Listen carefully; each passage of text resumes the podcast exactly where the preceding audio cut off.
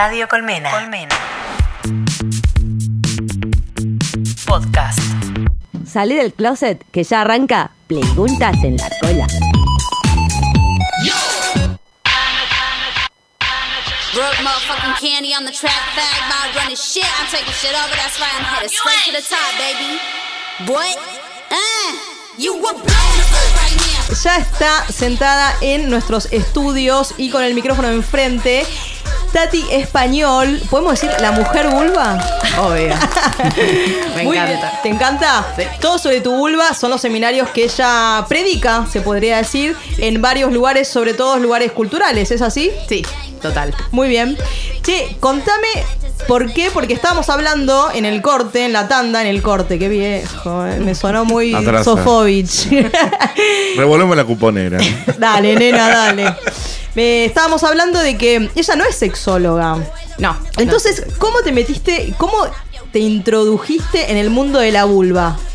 Siempre fue un tema que, que me pareció. La sexualidad siempre fue un tema que me, interpeló mucho desde que era muy chica. La sexualidad y todas sus variantes y todas sus aristas y todo lo que había. Soy muy lectora, soy muy autodidacta. De hecho, hace un año trabajaba haciendo diseño gráfico. tipo, nada que ver. Nada con que ver. Nada. No, y para chicos.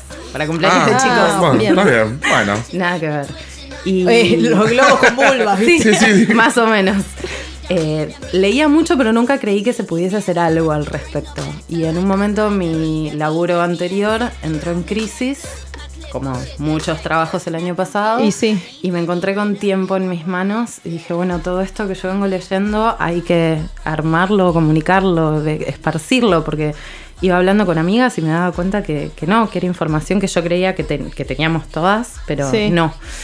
Y nada, un día dije, vamos a hacer un taller, me puse dos, una fecha a dos meses, ya hace un año de eso. Y, y desde ese sábado, ese primer sábado que lo di, no paré nunca. Todos los sábados lo doy y algunos miércoles.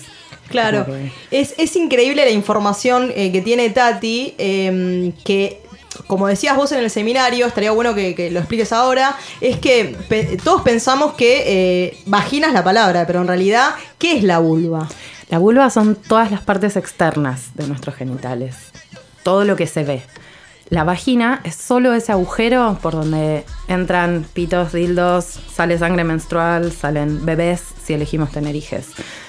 Todo lo demás no es vagina. Y cuando encima vagina viene del latín, que significa la vaina que contiene y protege una espada. Claro. Entonces, Ah, tremendo. Claro. Y, y decirle vagina a, a toda nuestra vulva es como decirle nariz a toda nuestra cara. Sí. ¿no? no tiene ningún sentido. Y es una manera de cerrarlos a la- cerrarnos a la penetración, a la reproducción, a, a- a lo heterosexual, a lo heteronormado, decirle vagina a todo. Y encima en la escuela nos lo enseñaban así. Sí. ¿o Y no? aparte está, in- la, la vulva está como invisibilizada. Totalmente. ¿no? Desde hace un montón. Va, por ejemplo, yo me enteré hace muy poquito que se le decía vulva. Sí, ¿Y sí. qué, qué- cuál es la función de la vulva? La, la vulva en realidad está compuesta por muchas cosas. Tiene parte del sistema clitorial, está la entrada de la vagina y tiene la uretra también. Está la uretra que es el agujerito por donde sale el pis. Así que no es que tiene una sola función. Tiene el clítoris que, que sepamos hasta ahora su única función es darnos placer y que es mucho más que ese porotito que está por afuera. Sí. Tiene unas raíces muy grandes por adentro. Y es el análogo al tronco del falo del hombre. Todos nuestros genitales son lo mismo, pero organizado de distintas maneras. Penes y vulvas. Y entonces todas las cosas que conforman la vulva tienen distintas funciones. Está la uretra que sirve para hacer pis, la vagina que sirve para tener sexo con penetración, sacar pibes, sacar la sangre menstrual y todo lo demás que sirve para darnos placer. Exacto, entonces, claro, lo que a mí me, sor- me sorprende es que justamente para mm, tener una relación eh, sexual, o sea, para, para sentir, sentir placer, eh, hay que hacer un montón de cosas, ¿no? Antes de la penetración. Totalmente. En relación a, a lo que estás diciendo que es la vulva, que es la parte sensible en la cual eh, está el clítoris, que justamente es el que nos da placer a, a las chicas.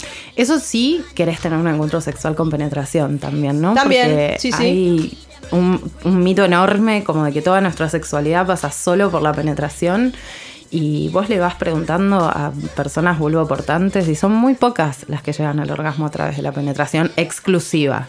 Hay algunas que necesitan la combinación de la penetración con estimulación en el glande del clítoris y hay algunas que Ni siquiera. ni, claro. ni ser penetradas, que les da igual.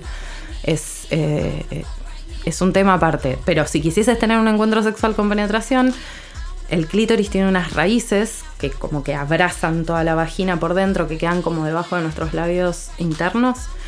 Y, y esos, esos bulbos son el análogo, como decía antes, el análogo al tronco del, del falo del hombre. El glande del clítoris es igual al glande del falo del, del pene. Sí. Y el tronco son unos bulbos que abrazan nuestra vagina. Y esos bulbos funcionan igual que funciona el falo. Se tienen que erectar. Tiene Claro. que entrar un montón de sangre, quedar atrapada y erectarse. Y una vez que se erectan, la penetración es placentera. Antes no. Antes no, o sea que hay, hay que. eh, hay que hacerlo erectar también al clítoris. Claro. Y para eso, ¿qué se necesita? O sea, porque a mí me sorprendió mucho eh, que el pene también necesita sangre para erectarse, Sí. pero es diferente la cantidad, ¿o no? el triple necesitamos Ah, las vulvas que el pene. Es un montón más. Es un montón. Es un montón más. ¿Y, Y eso el- lo, hasta lo, lo alenta o lo hace más lento que. Claro, tiene, tiene ot- otros. Necesita en un promedio entre 20 y 30 Sí. minutos para erectarse. Ah. Depende de cada una. Habrá quien con 10 minutos está bien. La, la manera de llegar al orgasmo para las personas que tenemos vulva es diferente para cada persona que hay en sí. este mundo. Así como sí. son diferentes todas las vulvas. Sí, tal cual. Eh, Exacto. Ni, ni la de dos mellizas gemelas son iguales. Qué loco Sí, eso. es ¿no? muy loco. Muy loco. Muy, muy loco. Y aparte, más allá de invisibilizar a la vulva, em, esta cuestión de que noso- ni nosotras, o sea, es- me, me sonaba como muy chocante que nosotras no tenemos conciencia de cómo es una vulva desde chicas, Sí. o sea, porque no vemos vulvas por ahí, o sea, Sí. y la nuestra tampoco la miramos y como que tampoco la Es tocamos. un tabú, es un tema tabú, Es como ¿no? un tabú, ¿no? Desinformación, tabú, de eso no se sabe, de eso no se pregunta. Sí, pero mismo cuando, cuando eras chica, viste que te decían, no te toques ahí o cerrar las piernas. Es como siempre eh, ocultando un toque, ¿no? Eh, y esto habíamos hablado también, eh, en, en- bueno, habías hablado vos en el seminario, cuestión de cuál es nuestra primera imagen de, de una vulva. Y es el porno muchas veces, ¿no? Sí. Pues quizás para nosotros no era tan fácil ver porno, pero para las generaciones que vienen ahora, que crecen con el porno al- al- muy, muy fácil y muy al alcance de su mano, sí, y salvo que seas torta, o bisexual o pansexual, no hay manera de ver otra de verdad. Nunca ven otra de verdad. Y las que están en el porno están siempre modificadas, siempre están operadas, Eso es muy depiladas, loco. blanqueadas. Sí, eso es muy loco. Y siempre desde la visión del hombre, ¿no? Siempre. De hecho, hasta el, hasta el porno de lesbianas. Por está eso, hecho por eso para está el hombre, no para la mujer, sí. El Sí. porno de lesbianas, yo que soy torta, te puedo decir de que es irreal lo que pasa. Sí, sí. O sea, no es así para nada, chicas. O sea, posta que no- toda esa cosa de delicadeza, de que viene el hombre y dice, mentira total. O sea, es otra cosa, ma- ma- malísimo. O sea, malísimo cómo está expuesto y cómo lo muestran. Sí. Tengamos en cuenta que es ficción también, ¿eh? el porno. Claro. O sea, no es algo que. un- algo documental. O sea, no es una cuestión documentada, sino que es ficción como cualquier película dramática. que hay tan Sí. poca información o también es un tema tabú que la gente no se anima a preguntar que lo terminás tomando como algo real. Claro. No te das cuenta que es una ficción, lo tomás como real. Tu Vos primer- es lo único contacto, el único contacto que tenés con este tipo de, de circunstancias. Claro, imagínate que vos, o sea, sos piba, ves Sí. una porno y decís, bueno, toda- todas las. Como tiene las- que llegar la pierna atrás del bra, del- de la nuca, sí, tengo que hacer esto. no, pero aparte todas las vulvas son así, son iguales, Sí. son de la misma manera, o sea, no. o sea, En o el no. porno son como las de una nena de 10 años. Y eso es re Cositas. turbio también. Es re turbio. Y, y encima eso está generando que, por ejemplo, una de las operaciones más pedidas hoy en día en Argentina es la labioplastía, que es la operación para recortar los labios internos de la vulva y volverla como la de una nena de 8 años. Claro, y toda esta cuestión también con la pedofilia tiene que ver el tema de la vulva. Vos contabas que hace poquito, bueno, fue el aniversario de la muerte de San Martín, que fue el feriado. Sí. ¿Y qué decías en el seminario? Porque fue revelador, ¿eh?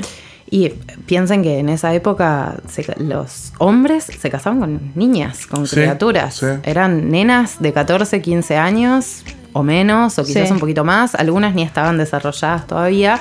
Y de hecho que estén desarrolladas, que, que ya hayan empezado el proceso de, de la primera menstruación o, o todo lo que viene antes, era un signo de falta de pureza, estaba mal. Si tenían pelos, se juntaban y se los sacaban entre varias matronas la noche anterior. Por eso justamente nos depilamos. De ahí viene la depilación, de esa costumbre de que cuanto más desarrollada estés, peor visto estaba, menos pura eras. Claro, no, tremendo de dónde viene la depilación, o sea, fuerte. totalmente revelador, algo que está súper aceptado eh, en, en nosotras, la verdad, o sea, pensando siempre en la depilación cuando, no sé, vas a la playa, o depilación cuando vas a tener sexo también, ¿no? Qué loco que viene de justamente de la pedofilia que estaba totalmente eh, autorizada y legal en esa época. Es que la pedofilia tiene unas raíces súper profundas. Cuando ves un caso de pedofilia decís, ay, este será un, un loco. No, es, es un producto de años y años de, de una sociedad muy perturbada y, Sí. y con unas creencias horribles. Lo mismo que si que se veía si sangraba la noche, la primera noche de bodas y si sangraba era signo de virginidad y pureza y, y nada que ver. La nada sangre que ver. tiene Eso que es un ver mito, ¿no? Que Sí. cuando mm, eh, perdés la virginidad se rompe el himen y sangra. Eso es uno de los mitos que, se, eh, que vos derribás. Sí. ¿Cómo es? Contanos. Puede sangrar, como Sí. puede no sangrar. Si sangra no es porque se rompa el himen. El himen no es una tela que se rompa, una membrana que se rompa, es un tejido mucoso que tiene montones de posibilidades de formas diferentes. Y cuando sangra es porque hay eh, eh, esas paredes de esa vagina no habían sido estimuladas nunca. Quizás estábamos súper secas porque cuando no estás nerviosa es imposible, Sí, imposible. terminar de lubricarse del todo. Yo no creo que haya. Va, por lo menos no conozco piba que me haya dicho que la pasó bien su primera vez. No. O sea, es un horror casi siempre. Sí. Eh, y es sobre todo por la desinformación Sí. y la no lubricación. Porque es muy difícil lubricar si no estás a gusto o estás eh, relajada. Sí, totalmente. La desinformación, eh, esto que decís vos, pero también un poco, eh, muchas veces llegamos sin entrenamiento previo. Pensá que ustedes, los varones, cuando- cuando- o las personas que tienen pene, cuando nacen, se, se tocan, está todo bien, son chiquitos, ay, el nene se Mirá agarra cómo se tira el ganso, pito. sí, Se todos ríen, nos reímos. sí. En cambio, la nena la retan. La retan, sí. Está bien, hay, hay nenes que retaron, hay nenes que no, hay de- montones de posibilidades, pero los chicos se masturban, se conocen, saben perfectamente cómo si- funciona su aparato sexual porque lo vieron en la escuela. En nosotras no sabemos, no tenemos idea, muchas no nos masturbamos. Sí. Eh, mu- muchas chicas que, que vienen al taller me confiesan eso, nunca se habían masturbado en la vida, 30, 35 años. Es fundamental masturbarse. Es fundamental. O sea- Para mí la masturbación es nuestra actividad sexual primaria y es de donde Sí. sacamos toda la información de cómo después trabajar un encuentro sexual con otra persona. Y esa es la ventaja que los Es varones... conocerse a uno mismo, ¿no? También. Tal cual. O sea, como es lo primordial. Es conocimiento. Sí. Sí, es lo que decís. Saber lo que te gusta, saber qué sí, qué. O sea. Claro. No, es algo tan básico que, que ahora lo vemos de grandes, pero en su momento era. Sí. Nadie, nadie se acercó a hablarte sobre esto. No tenías información en ningún lado, no podías acceder a ningún lado, no tenías una clase de sexualidad, no tenías un libro, no tenías nada, no se hablaba del tema. No. No, y aparte, es lo que, lo que dice Tati. De última, los pibes estaban, eh, no sé, tu vieja entraba y vos te vas- estabas masturbando y, y hasta te decía perdón, perdón y cerraba la puerta. Como que era obvio que a, a eso de los 12, 13 años ibas a empezar a masturbarte, ¿no?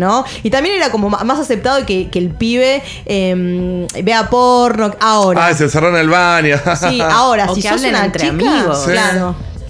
Que hablen entre amigos, eh, que se masturben juntos también. Es una súper actividad. Yo no recuerdo, o sea, masturbarme con ninguna amiga. O sea, bueno, no, solo sí, masturbarnos, sino hablar con una amiga Hablar. que te masturbabas. Alguna que otra chica me ha dicho, sí, con mi prima, pero muy pocas, no hablamos, no nos contamos.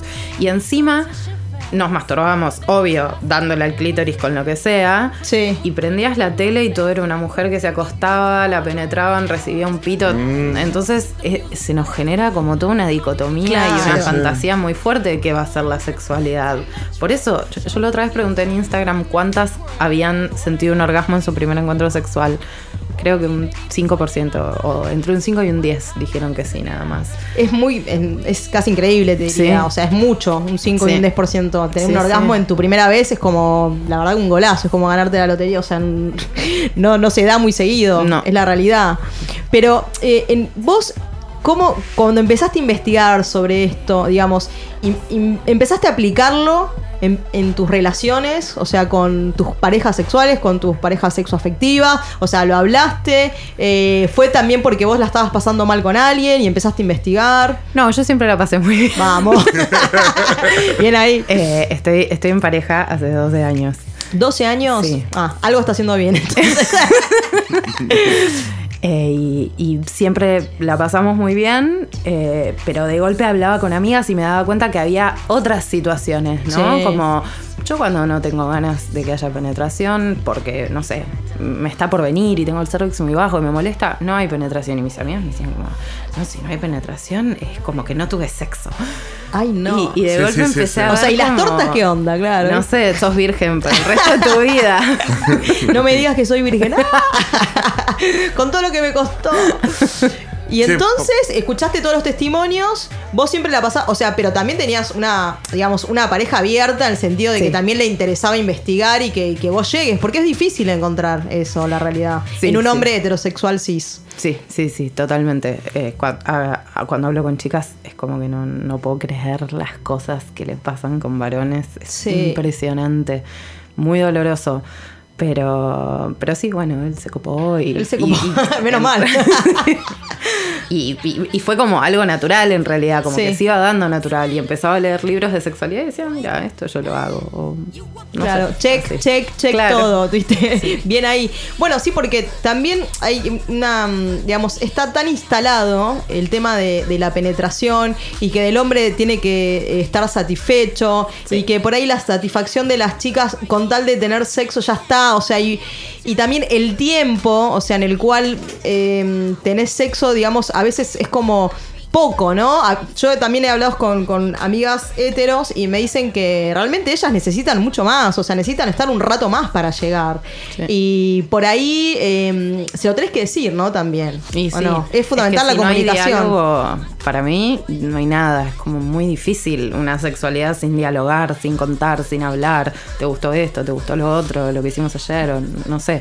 O lo Claro. que vimos en tal lugar. Siempre hay que hablar. Sí. Y a veces es difícil abordar a algunos varones. Sí, es difícil, se lo toman mal. eh, Muchas también mienten en, También. en el- en la hora de tener un orgasmo, ¿no? Sí. La famosa película mm, de, no me acuerdo ahora. Cuando Harry conoció a Sally. Exactamente, cuando ella finge un orgasmo, o sea, eh, un orgasmo irreal. eh, y sí, muchas la verdad que les ha pasado, pero para no quedar mal, para... Para no herir el ego del hombre, ¿no? Sí. Donde no importa el placer de la mujer, sino el ego del Sí. hombre. Opresión, ¿no? Como bueno, está bien, ah, me, saco esto de encima y se acabó. Me, parece que hay un poco de eso. También con el orgasmo pasa eso, hay una presión muy grande por llegar a un orgasmo, como si le debiésemos el orgasmo a alguien, a nosotras mismas. Y el orgasmo femenino es complejo, a veces es, es una cosa que tiemblan las paredes, los vidrios, y otras veces no sabes bien ni qué pasó. Sí. Y laburaste como una negra. Te pusiste el overol ahí. Sí. No, yo, yo algo que valoro del, em, digamos, de las tortas es que, se, o sea, vos sabés que te tenés que poner el overol. O sea, que Claro. le vas a dar, después te, te devuelve. O sea, es una cosa de dar y recibir todo el tiempo. Y hay que ponerse el overol, hay que laburar, viejo. Sí. O sea, y el laburo es de ambas partes. Que labure una sola, o sea, y me imagino yo las chicas y los chicos, o sea, los heterosexuales, pasa mucho de que...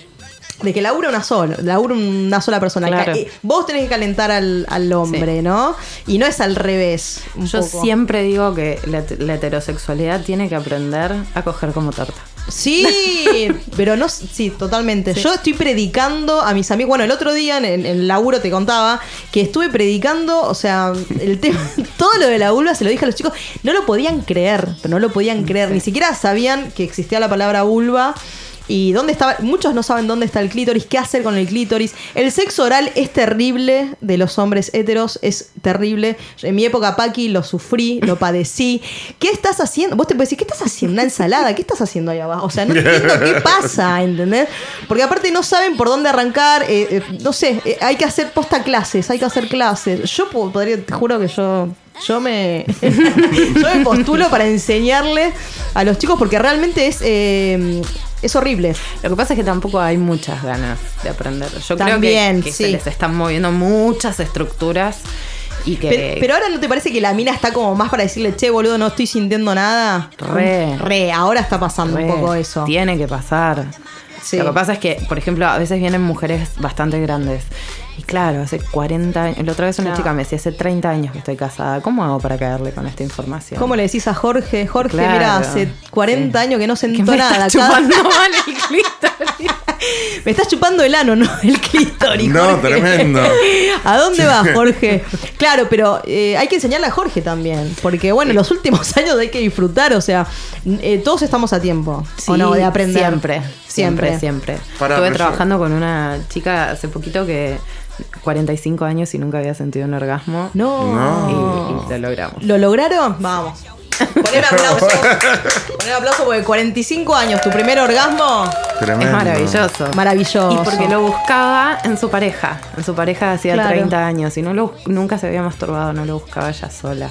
No, increíble. Increíble. Historia de vida. Che, y hoy en día hay información, eh, hay algún lugar donde vos digas, che, estén informando, hay charlas sobre esto. Eh, porque dentro de la información que uno busca también hay mucha desinformación, ¿no? Hay mucha información errónea. ¿Y cómo evitas caer en esos lados donde te terminan dando... Claro, básicamente Google, ¿no?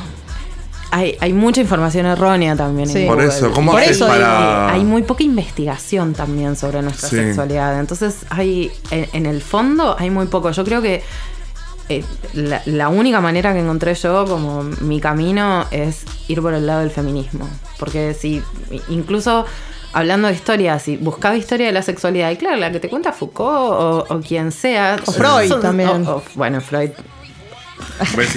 Me agarró una arcada Pero- que le contamos a los oyentes. Pero eh, eh, está contada por los hombres. Claro. Necesitamos más mujeres hablando de esto y Lo que pasa es que en, es- en ese momento no había, o sea, no tenían No, Sí, autoridad. está bien, pero ahora, ¿hay Ahora. charlas, hay, Hay. convenciones, hay gente que está saliendo a hablar? ¿O se- pero- todo es algo que es muy Sí. lento? Dentro de la salud, por ejemplo, yo creo que hay, pero también el sexo es una es una herramienta de marketing, ¿no? Sí. Hoy en- encima vivimos en una sociedad como que, que está súper loca. No sé, yo tengo dos hijas y a veces hablo con otras madres y no quieren, por ejemplo, que les llegue información de educación sexual a sus hijas, pero está todo bien si perrean la última canción de J Balvin o Claro. lo que sea, no Sí, sé, sí, sí. o eh, leña para el carbón todo el verano, pero después vos le decías vulva y era como, no, no. Claro. Y entonces es como que eh, el sexo como nos vende cualquier cosa hoy Sí. en día, pero la educación para mí está bastante complicado. No. Hay algunas personas igual. Y de- dentro de la educación tiene que ver con el lenguaje también y Mm. la manera de denominar a nuestra vulva eh, es cualquiera menos vulva, ¿o no? Sí. O sea, ¿cómo le decías? Vag- Sí. Vagina es. Vagina es la primera. O sea, que vos decís, bueno, es el término médico, Sí. por así decirle. Pero después es, no sé, eh, la casita, eh, la flor, ahí abajo. O sea, cero nombrarla como. Chuchi, Claro, la pochola. chuchi, la pochola, la cachufleta. Sí. Y siempre algo como medio aniñado, ¿no? Sí. Como, ay, qué linda. Escuché, la- la, la peor que escuché es la colita de adelante. No. Casi me da un infarto. La colita. Sí, y ya lo escuché No, no, varias veces. tremenda. No, no, no, no, no, no, por Dios. Muy el horror. fuerte. Por el amor de Bjork. É um não tem caroço, mas tem perguntas na cola.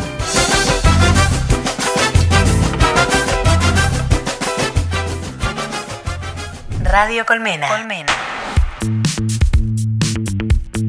Podcast.